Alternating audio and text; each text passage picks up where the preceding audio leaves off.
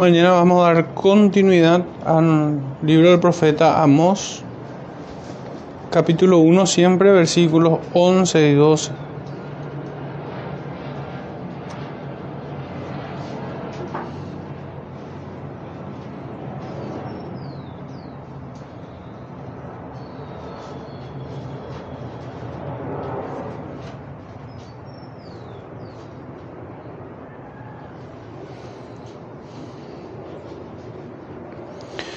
Amós 1, 11 y 12 dice así.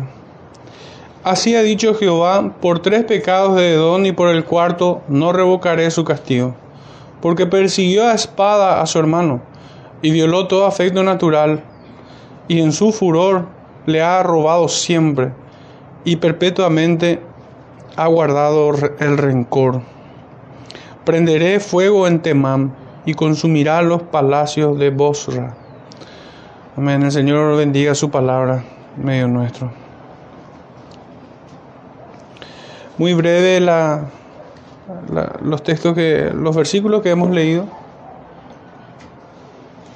Y como siempre hay mucho contenido en la palabra del Señor que les ruego que me ayude a predicar en esta mañana. El título de este sermón, hermanos, es Violó todo afecto natural en su furor guardó rencor. Trato un poco de encerrar todo el contenido de este mensaje en el título. Y es que vamos a estar hablando de, de pecar de esta manera, de violar en, en el afecto natural, actuar en venganza con furor y guardar rencor. Hecho que para muchos pudiera ser como un pecado menor, digamos, que el guardar rencor no, no se les da el estatus el estatus de, de una violencia criminal o algo parecido. Es como que si queda guardado en el corazón ese sentimiento, es como que casi, casi no es un pecado. Digamos que tenemos buena memoria nomás de lo que sentimos en contra de otra persona, pero no es así. Vamos a estar desarrollando un poco estas ideas. Y vamos a estar abordando en dos partes principalmente. Eh, por un lado el versículo 11, que tiene la mayor parte del contenido de este mensaje, y finalmente el versículo 12, donde vamos a ver la retribución que recibe estos, estos hombres cuyos corazones estaban caídos, obviamente. Dice la escritura, así ha dicho Jehová y estamos avanzando en el discurso del profeta Amós. Y así llegamos al cuarto rugido de Jehová desde Sión. Primero lo había hecho contra Damasco, luego contra Gaza, posteriormente contra Tiro y en esta mañana oímos el rugido de Jehová desde Sión contra Edom. Y el lazo de parentesco, de afinidad, mejor dicho, fue creciendo. El primer pueblo era una ciudad circunvencina nada más, así como la segunda. En, la tercera, la que es contra Tiro, el juicio contra Tiro, este pueblo tenía un lazo de hermandad, un pacto de hermanos, así como habíamos visto. Pero en este día estamos viendo a Edom, hermanos del pueblo de Israel fue creciendo en ese lazo que une a, ambos pueblos. Y en esta ocasión contra los de Don. No quisiera ser repetitivo, pero una vez más escrito está, por tres pecados y por el cuarto, dice la palabra una vez más. Estos de Don, así como los anteriores, habían llegado al colmo de su maldad con obstinada impenitencia. Por tanto, el Señor vuelve a decir, no revocaré su castigo. Y este es, y esto significa, no los perdonará. Indefectiblemente serán castigados. Esta construcción de ideas de así ha dicho Jehová, por tres pecados y por el cuarto, no revocaré su castigo. Significa esto mismo. No los perdonaré, indefectiblemente serán castigados. Llegado a este punto, entonces hermanos, debiéramos preguntarnos, ¿por qué el Espíritu Santo simplemente nos dio un solo dictamen y por ese medio o por medio de un solo, solo oráculo comunicar todo el juicio para estos pueblos? ¿Por qué el Espíritu decidió de esta manera comunicar su mensaje a cada pueblo en particular? ¿Será que tiene algún provecho para todos los hombres que estaban oyendo, incluso para nosotros hoy. ¿Tiene algún provecho que, que por cuarta vez estemos diciendo, así ha dicho Jehová, por tres pecados y por el cuarto, no revocaré su castigo? Podría haber quedado simplemente de esta, de esta forma, en una sola en una sola idea. Así ha dicho Jehová, por tres pecados y por el cuarto no revocaré el castigo contra Damasco, Gaza, Tiro, Edón, Amón, Moab, Judá e Israel. Básicamente son siete pueblos, si bien cita ocho. Pero debemos recordar que estamos en tiempo ya del reino dividido, por esto es, son ocho, Judá e Israel. Son seis pueblos paganos y Israel dividido, con sus respectivos agravantes. Simplemente de esta manera hubiera quedado y no haber escuchado una y otra vez el rugido de Jehová. Debemos preguntarnos, ¿tiene algún propósito que, que haya sido así? ¿Por qué escuchamos tantas veces la misma trompeta? Si al trino Dios le placiera castigar aún sin advertir su juicio, bien pudiera hacerlo. Y estaría muy bien, pues todo pecador se lo ha ganado a pulso. Pero ¿no es acaso justamente estos repetidos sonidos de trompeta un tiempo de gracia que tenían aquellos hombres de arrepentirse de sus pecados, de reconocer su maldad, humillarse ante el juez justo, confesar sus pecados, aceptar la justicia del gran juez e implorar misericordia. Esta era la oportunidad que todos ellos tenían. Así como hoy también, hermanos. Si hubieran pecados en nosotros y el Señor nos, nos está hablando en esta mañana, esta es la cuarta vez que el Señor dice por tres pecados y por el cuarto. Que entendemos bien que significa que han llegado al colmo de su maldad.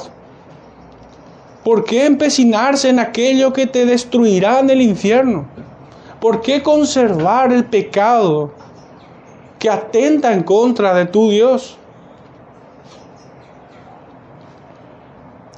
Es un tiempo de gracia en el cual el Señor no se cansa de llamar al pecador al arrepentimiento y por tanto envía a sus profetas. Pero ocurre que como todo impenitente, quienes son del linaje de Caín, que cuando Dios le preguntó, ¿dónde está tu hermano? Este insolentemente responde con otra pregunta, ¿soy yo acaso guarda de mi hermano? ¿Acaso esta es la reacción que debe salir de aquellos hombres? ¿Acaso nosotros hoy, que por cuarta vez estamos escuchando de la pluma del mismo profeta, que no revocará su castigo si persistimos en pecar,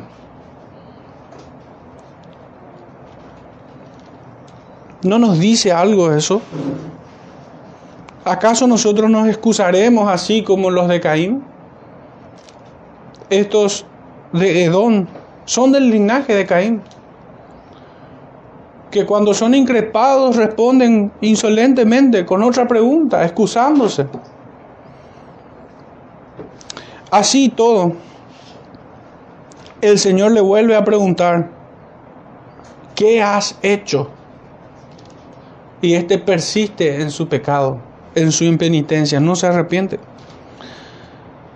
Hermanos, el matar es horrible pecado, pero su impenitencia es aún peor.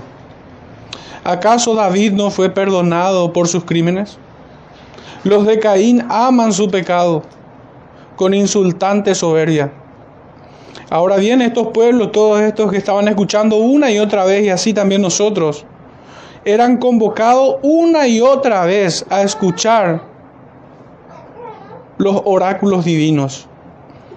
Y esto constituía entonces un tiempo de gracia para que declinen sus armas en contra del Señor, se aparten de su rebeldía y se humillen ante Él.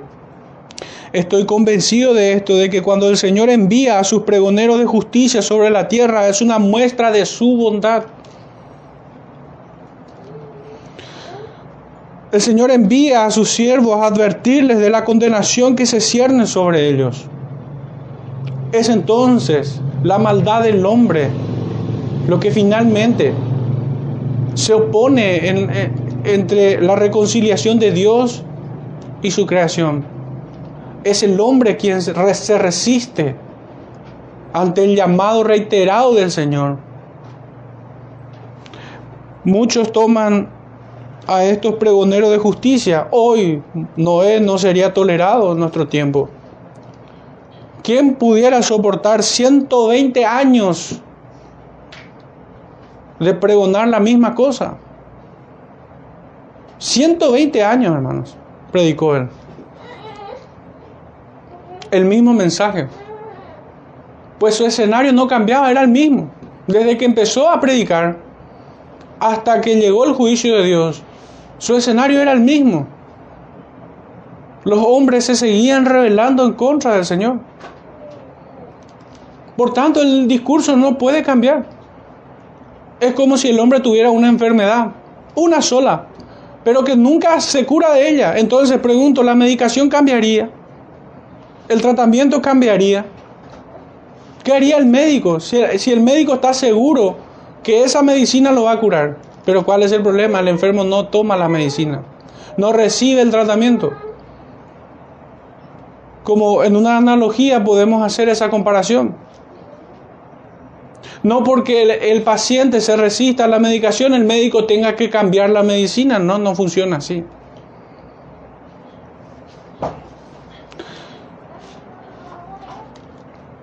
Si sufro de cáncer, el médico no puede tratar como si fuera una gripe. El médico debe tratar como lo que es.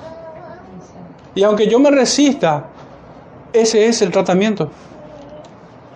En, ese, en esta imagen ustedes pudieran decir, pero ¿cómo pudiera haber alguien tan necio que es conociendo que con ese tratamiento se sanaría? No acepta el tratamiento. Así somos. Así de necios somos. Fíjense lo que dice Juan en su Evangelio, capítulo 3, verso 19 en adelante. La luz vino al mundo, pero los hombres amaron más las tinieblas. Su rebeldía es insolente, es soberbia. Este es el problema de aquellos días. Por esto creo de que cuando el Señor envía a sus siervos a pregonar justicia es un tiempo de gracia. Hoy es día de salvación. Pero obviamente muchos no tolerarían a, a un Noé predicar tanto tiempo y tantas veces el mismo discurso. El profeta Amós lo está haciendo por cuarta vez. ¿Y cómo habrá sido el corazón de aquellos hombres? Como el corazón de Caín que insolentemente respondieron al Creador.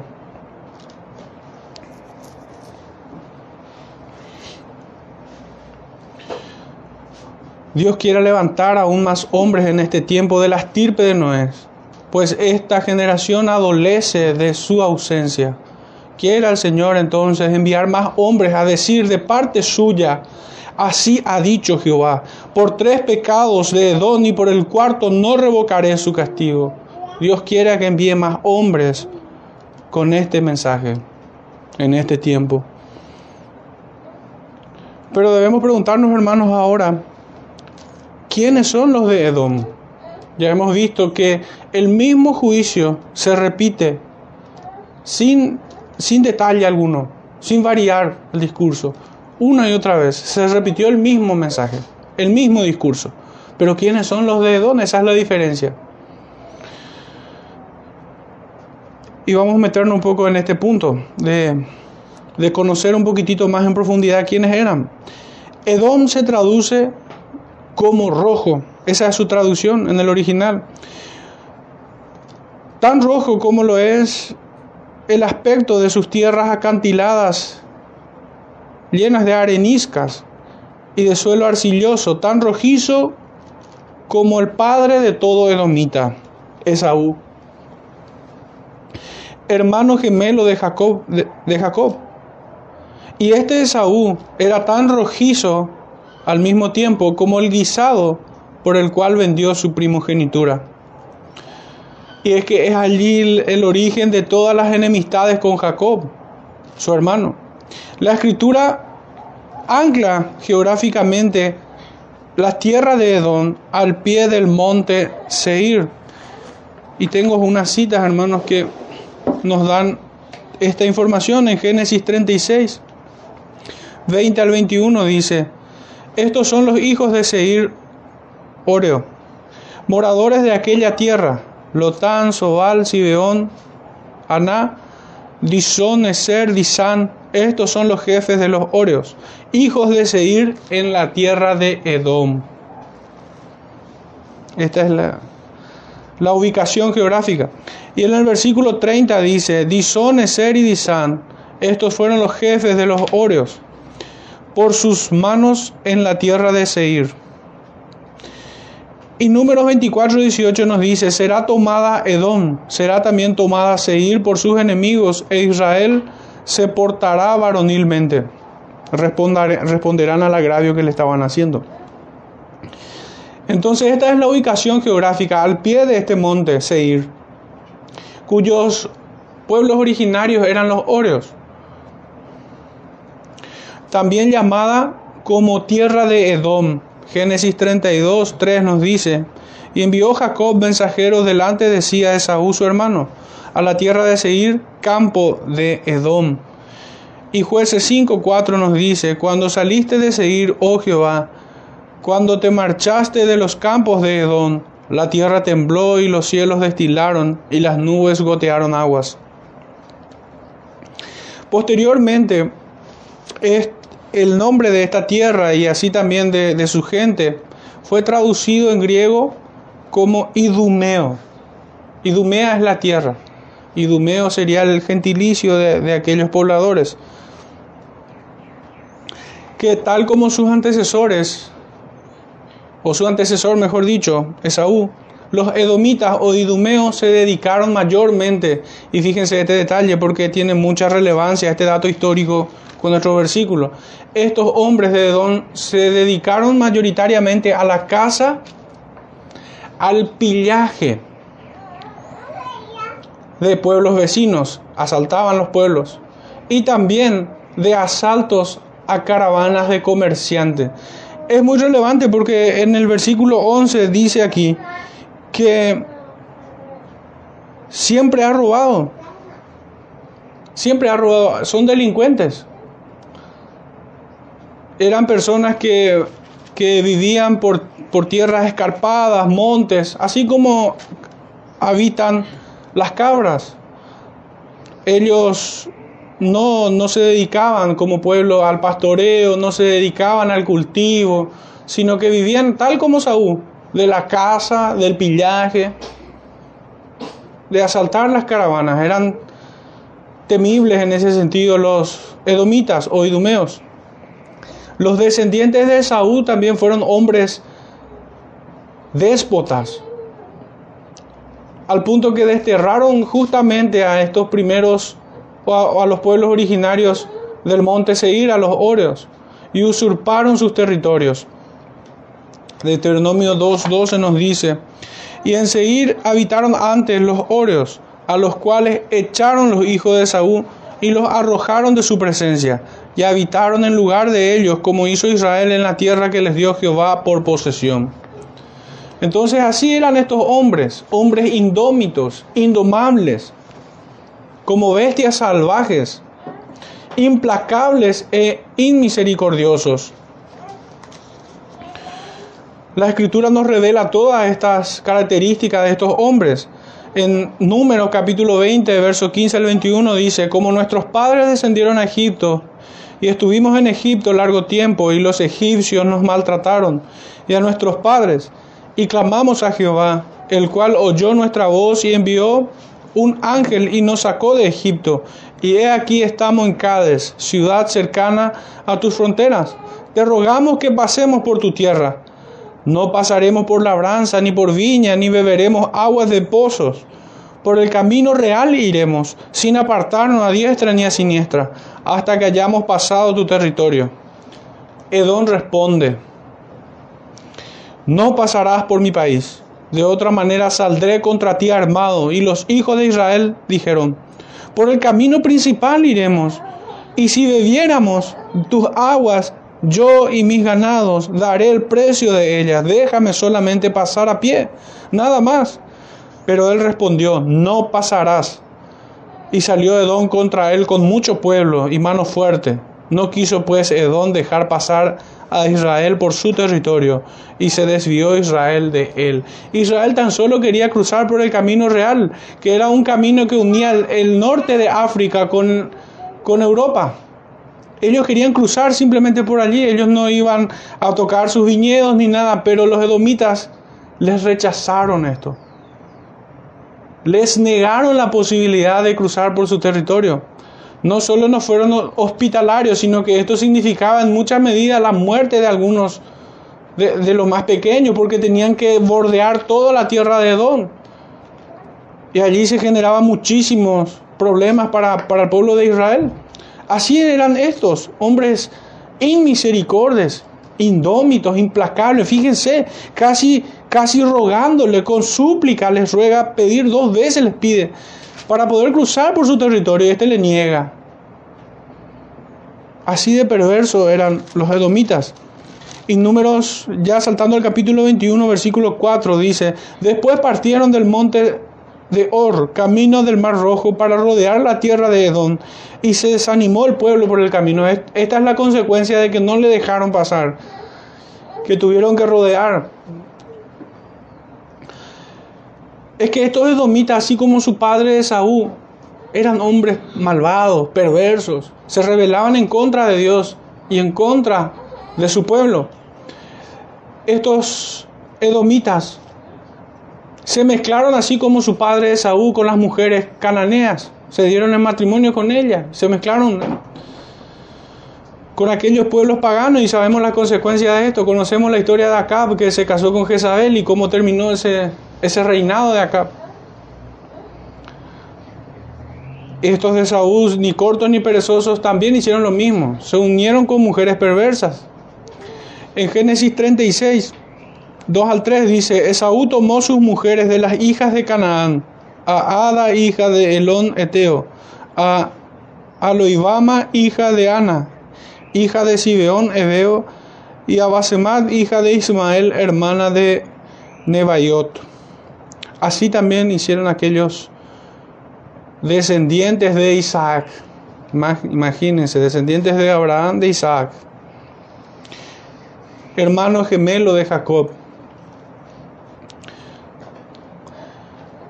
Y lo notable, hermanos, es que a pesar de las maldades de este pueblo, Moisés recibió mandamiento de respetar a los descendientes de Esaú por sus lazos de hermandad. Este era el mandamiento que ellos tuvieron. Deuteronomio 2, 4 al 6 dice así, y manda al pueblo diciendo, pasando vosotros por el territorio de vuestros hermanos, los hijos de Esaú, que habitan en Seir, ellos tendrán miedo de vosotros, mas vosotros guardaos mucho no os metáis con ellos, porque no os daré de su tierra ni aun lo que cubre la planta de su pie. Porque yo he dado por heredad a Esaú el monte de Seir.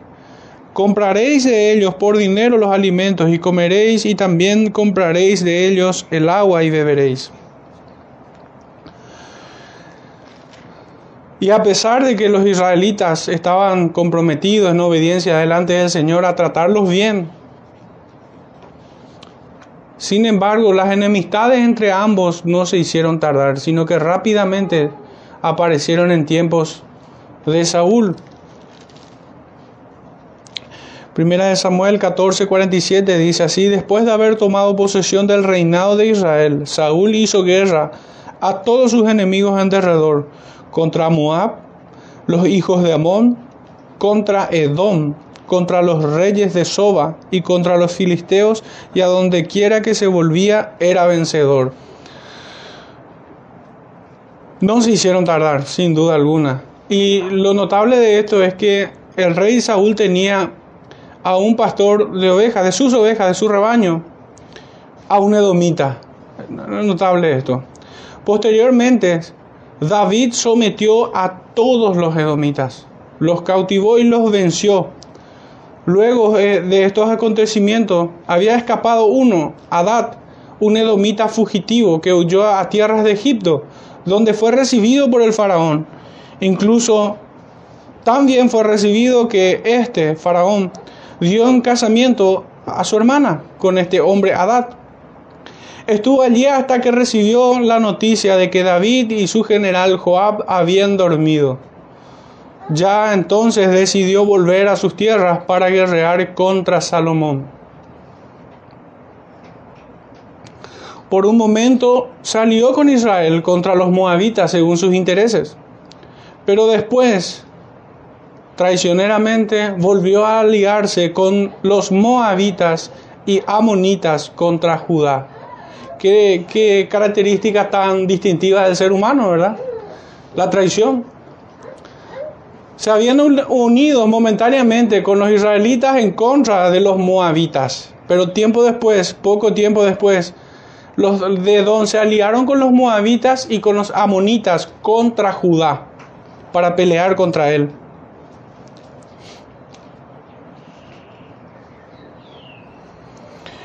Lograron su independencia durante el reinado de Joram y luego derrotados por Amasías, una vez más. Finalmente reconquistaron definitivamente el reinado en tiempos de Acaz con la ayuda de Siria. Luego permanecieron bajo el poder caldeo, según nos cuenta el profeta Jeremías, bajo el poder de Babilonia. En Jeremías 27.6.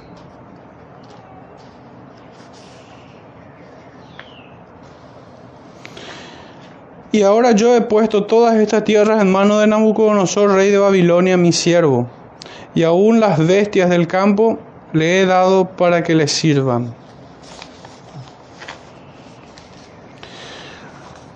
Hermanos, estos un poco son los antecedentes de este pueblo, Edom los profetas comunicaron fielmente el juicio divino contra Edom, repetidas veces.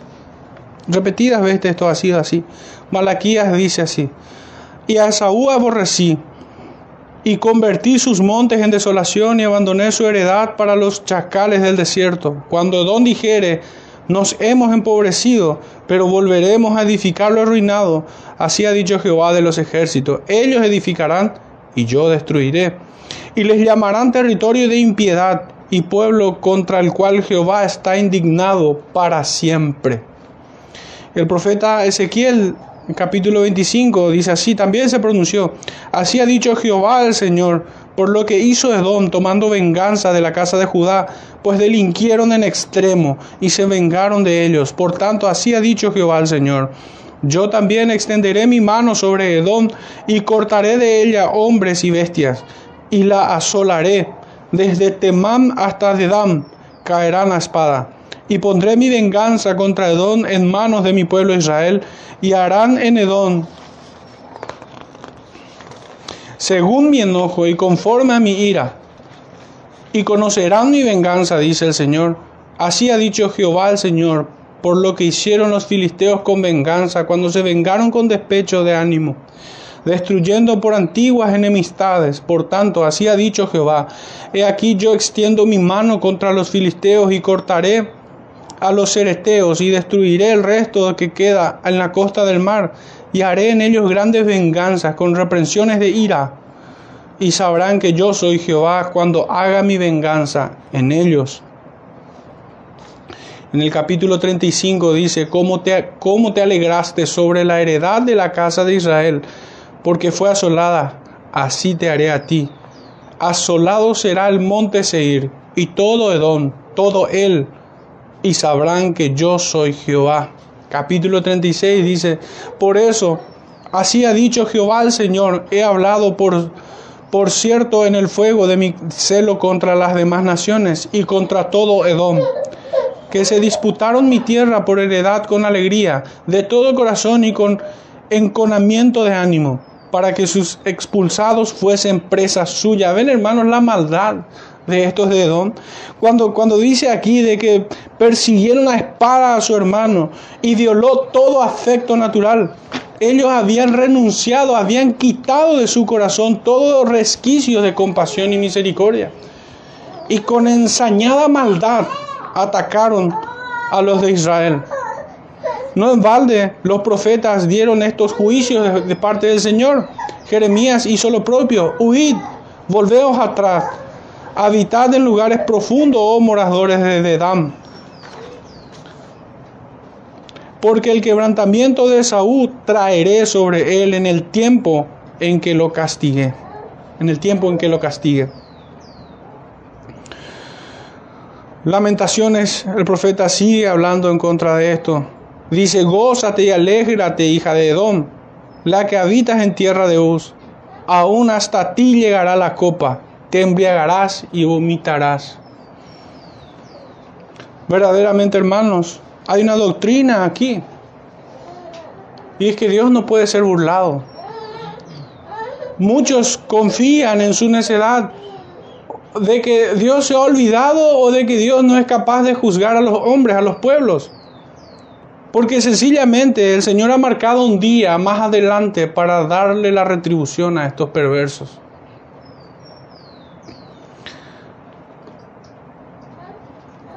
El profeta Abdías también fue otro que habló en contra de ellos. De hecho, todo su escrito gira en torno a los de Edom. Dice Abdías, versículo 1. Jehová el Señor ha dicho así en cuanto a Edom. Hemos oído el pregón de Jehová y mensajero ha sido enviado a las naciones. Levantaos y levantémonos contra este pueblo en batalla. Desde el versículo 10 al 16 dice, por la injuria a tu hermano Jacob te cubrirá vergüenza y serás cortado para siempre, el día que estando tú delante llevaban extraños cautivos su ejército, y extraños entraban por sus puertas y echaban suerte sobre Jerusalén. Tú también eras como uno de ellos, pues no debiste tú haber estado mirando en el día de tu hermano.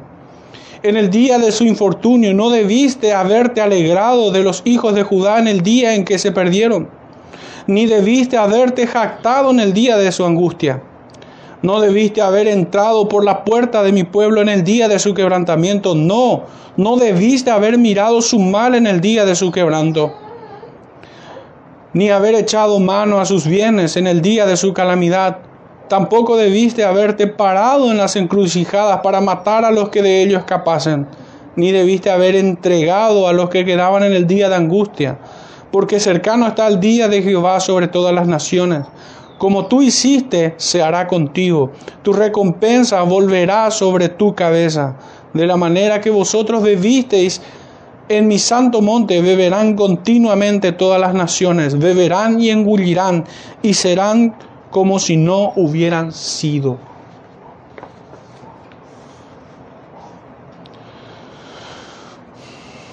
Terrible cuadro, hermanos. Una terrible radiografía del alma de los de Edom. Finalmente, hubo un hombre, Juan Hircano, que sometió y obligó a circuncidarse e incorporarse al pueblo judío a todos los edomitas hacia el año 129 a.C. Esto lo reseña el historiador Josefo. Herodes, de esta manera fue que Herodes en su, es su mejor representante y quien llegara a ser rey de los judíos, inaugurando así la dinastía idumea. Herodes el Grande, el enemigo de Cristo. Volvemos a nuestro texto central. Persiguió a espada y violó todo afecto natural. Largamente ya lo hemos expuesto. ¿Qué podemos decir al respecto? Que lo hizo con crueldad, reprimiendo todo sentimiento de compasión, con sed insaciable de derramar la sangre de su hermano injustificadamente. Esta enemistad era tan profunda que tuvo inicio, o se encuentra, mejor dicho, enraizado, aún en el vientre de su madre. Génesis 25, 22 nos dice, y los hijos luchaban dentro de ella y dijo, si es así, ¿para qué vivo yo? Fue a consultar a Jehová y le respondió Jehová, dos naciones hay en tu seno y dos pueblos serán divididos sobre tus entrañas.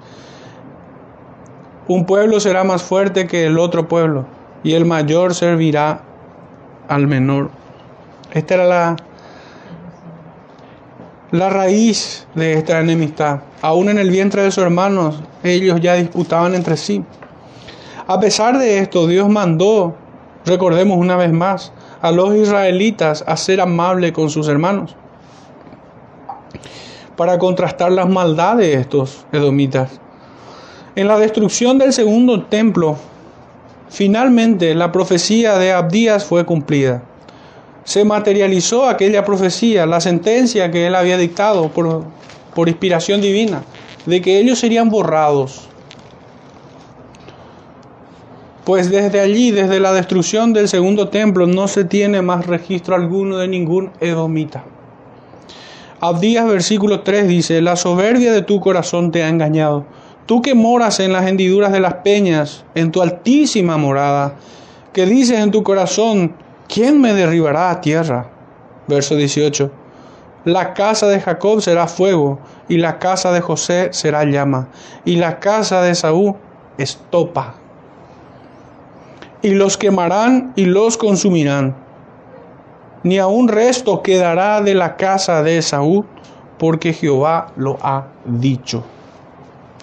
Ciertamente el templo fue arrasado por fuego. Eso está en los registros, en los libros de historia.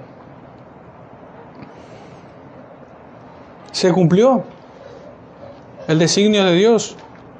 Se materializó. Fuego fue sobre ellos. Y es que así comienza nuestro versículo 12. Prenderé fuego en Temam y consumirá los palacios de Bosra el sello de su furor, como hemos dicho, es el fuego. Será sobre Temán. Y, me llamó la atención el nombre de esta ciudad. Una ciudad importante para Edom. Y esta toma nombre del primer nieto de Esaú, de su primer hijo Elifaz. Así nos cuenta el libro de Génesis capítulo 36. Estos son los linajes de Esaú, padre de Edom en el monte Seir. Estos son los nombres de los hijos de Saúl. Elifaz, hijos de Ada, mujer de Saúl. Reuel, hijo de Basemat, mujer de Saúl. Y los hijos de Elifaz fueron Temam, Omar, Sefo, Gatán y Cenaz. Su primer nieto de, su primogénito. Ese es el nombre de esta ciudad. Y el Señor envía fuego, prenderé fuego sobre esta ciudad.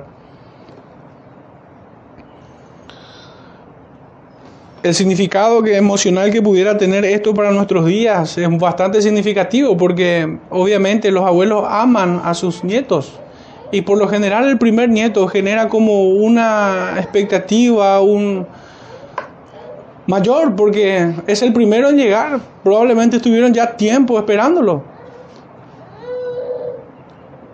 Y se le trata al nieto como algo muy preciado, como algo como algo bien especial y sin duda lo es.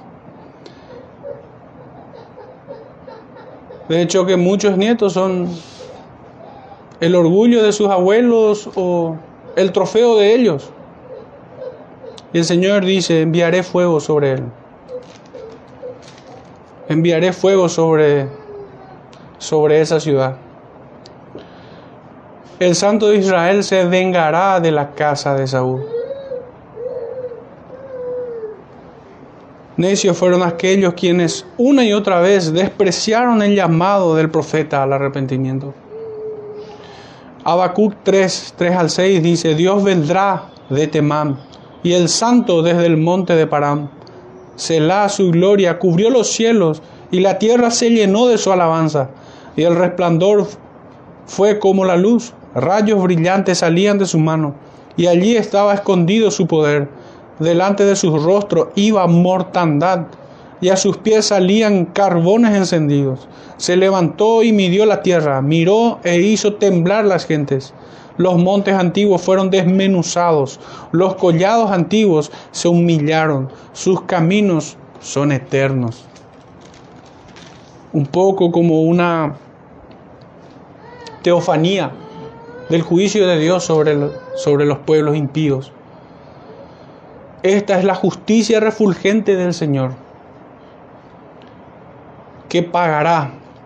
Él es el que dijo, mía es la venganza, yo pagaré. Porque horrenda cosa es caer en manos del Dios vivo. Este es el pregón que estaban escuchando aquellos hombres por cuarta vez. Pero no solamente estos pueblos paganos terminarían teniendo el corazón de, de Caín, aún dentro de su pueblo, aún dentro de Judá, aún dentro de Israel, están los de su estirpe, hombres corrompidos que desechan el, el juicio de Dios, que no oyen, que no atienden, que lo desprecian, que lo resisten.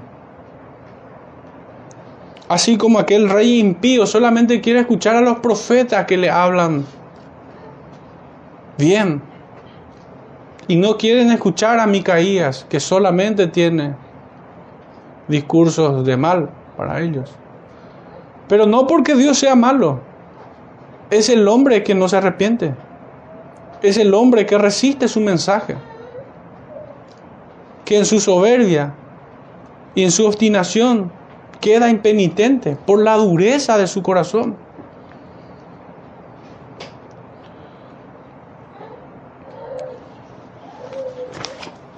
Debemos, hermanos, examinarnos a la luz de estos oráculos divinos del profeta Amós. ¿Cómo puede existir tanta maldad entre hermanos, hijos de un mismo padre, y que salieron de la misma matriz? ¿Cómo puede ser que exista el rencor, el odio, el resentimiento, esta sed de venganza? ¿Cómo puede haber deseo de hurtar y de robar, de asesinar a filo de espada si es necesario? ¿Cómo un hermano se puede despojar de todo afecto natural y en su furor azotar a su hermano? y perpetuamente guardar rencor. Hermanos, esto no tiene que ver con, con algún linaje según la carne. Esto más bien es un linaje espiritual. Como el Señor mismo nos dice en Juan 8:44, vosotros sois de vuestro padre el diablo. Caín es su representante. todos los que tienen de alguna manera estos sentimientos son los de Caín. Y podrán decir, no, pero yo no voy a matar, no, pero yo no voy a robar. Pueden atenuar o disimular su odio. Muchos. Pero finalmente son los mismos. Son descendientes de Caín.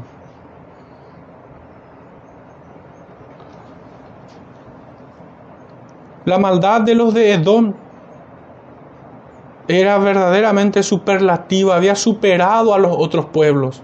¿Y por qué? Los otros también habían, también habían matado a los israelitas, también habían, habían dado en esclavitud, la habían torturado, desastre también habían hecho con esos pueblos. Pero ¿cuál es el agravante aquí? Es que eran hermanos. Es odioso pecado guardar rencor al hermano.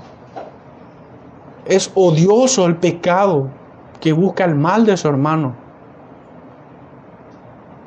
Una vez más digo, uno puede atenuarlo y puede disfrazar el odio con indiferencia. Pero en vano se maquilla al muerto. La indiferencia es odio. El desprecio es odio. La falta de perdón es odio. El resentimiento brota de un corazón como el de Caín. Y también ocurre que hay hombres que, que admiten su pecado. Y uno no sabe si es una confesión de arrepentimiento o es un descaro insolente el que dice, sí, yo hice esto. Y lo sigue haciendo. Es como que lo admite pero no renuncia a estos sentimientos diabólicos.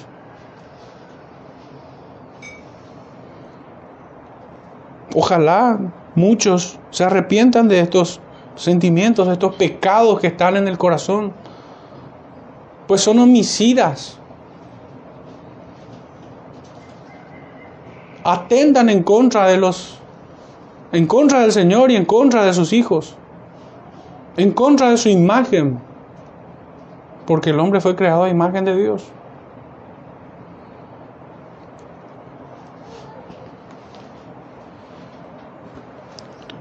El pecado de Edón es mucho mayor. Por este agravante, era su hermano. No era simplemente su vecino, o mejor empezar con esto, no era su enemigo, porque Israel tenía que tratarlo bien a Edom. No era su enemigo, no era simplemente su vecino o su amigo. Se trata de lazos de hermandad.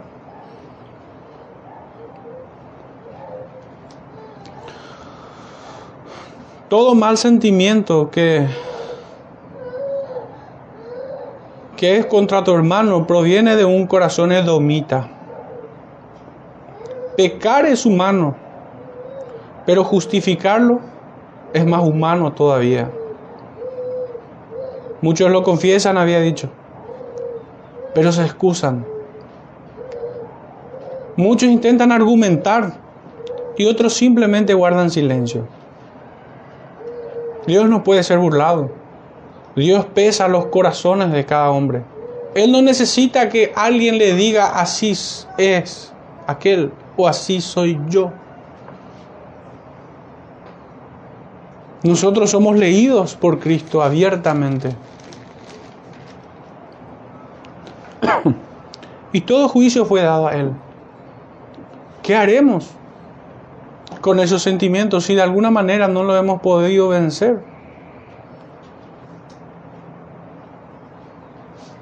Y con el mismo propósito que fue predicado este, estos oráculos divinos por el profeta Amós, les digo, arrepiéntanse de, de estos sentimientos.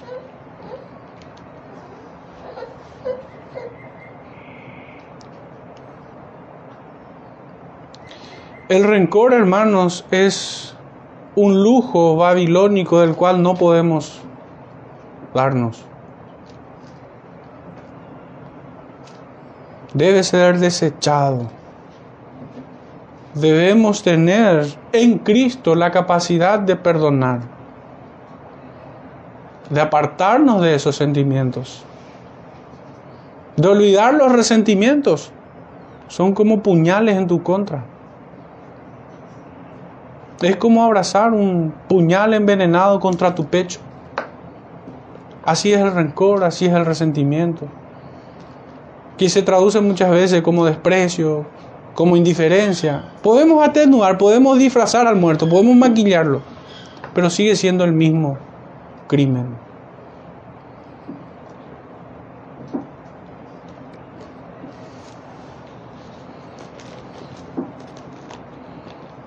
Para ir cerrando quisiera leerles dos versículos.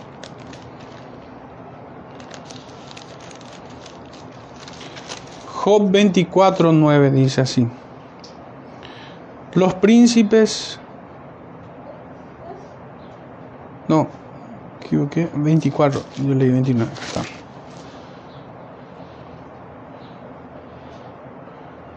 Job dice, quitan el pecho a los huérfanos y de, y de sobre el pobre toman prenda.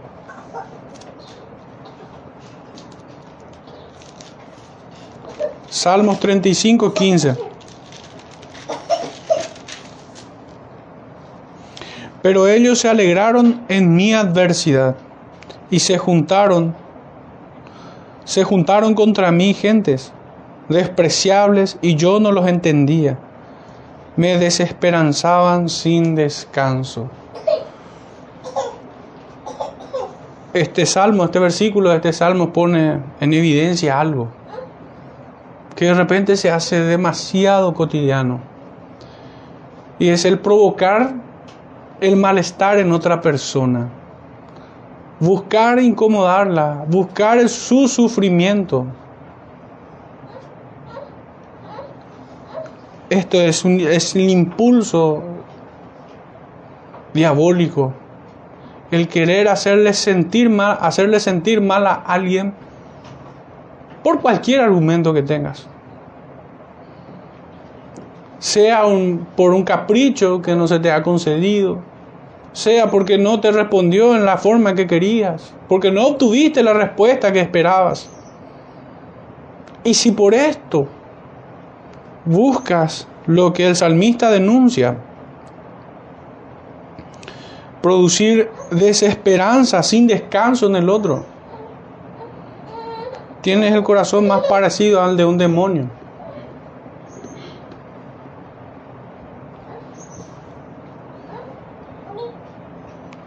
La invitación es esta, a arrepentirse, a venir a Cristo, renunciar a sus pecados, no meramente confesarlos, porque la confesión muchas veces termina siendo un insolente descaro. Y si no sientes dolor por tu pecado, pues debes rogar al Señor que te conceda esta gracia. Si no te duele el pecado, prenderá fuego el Señor sobre ti, así como lo hizo sobre Temán.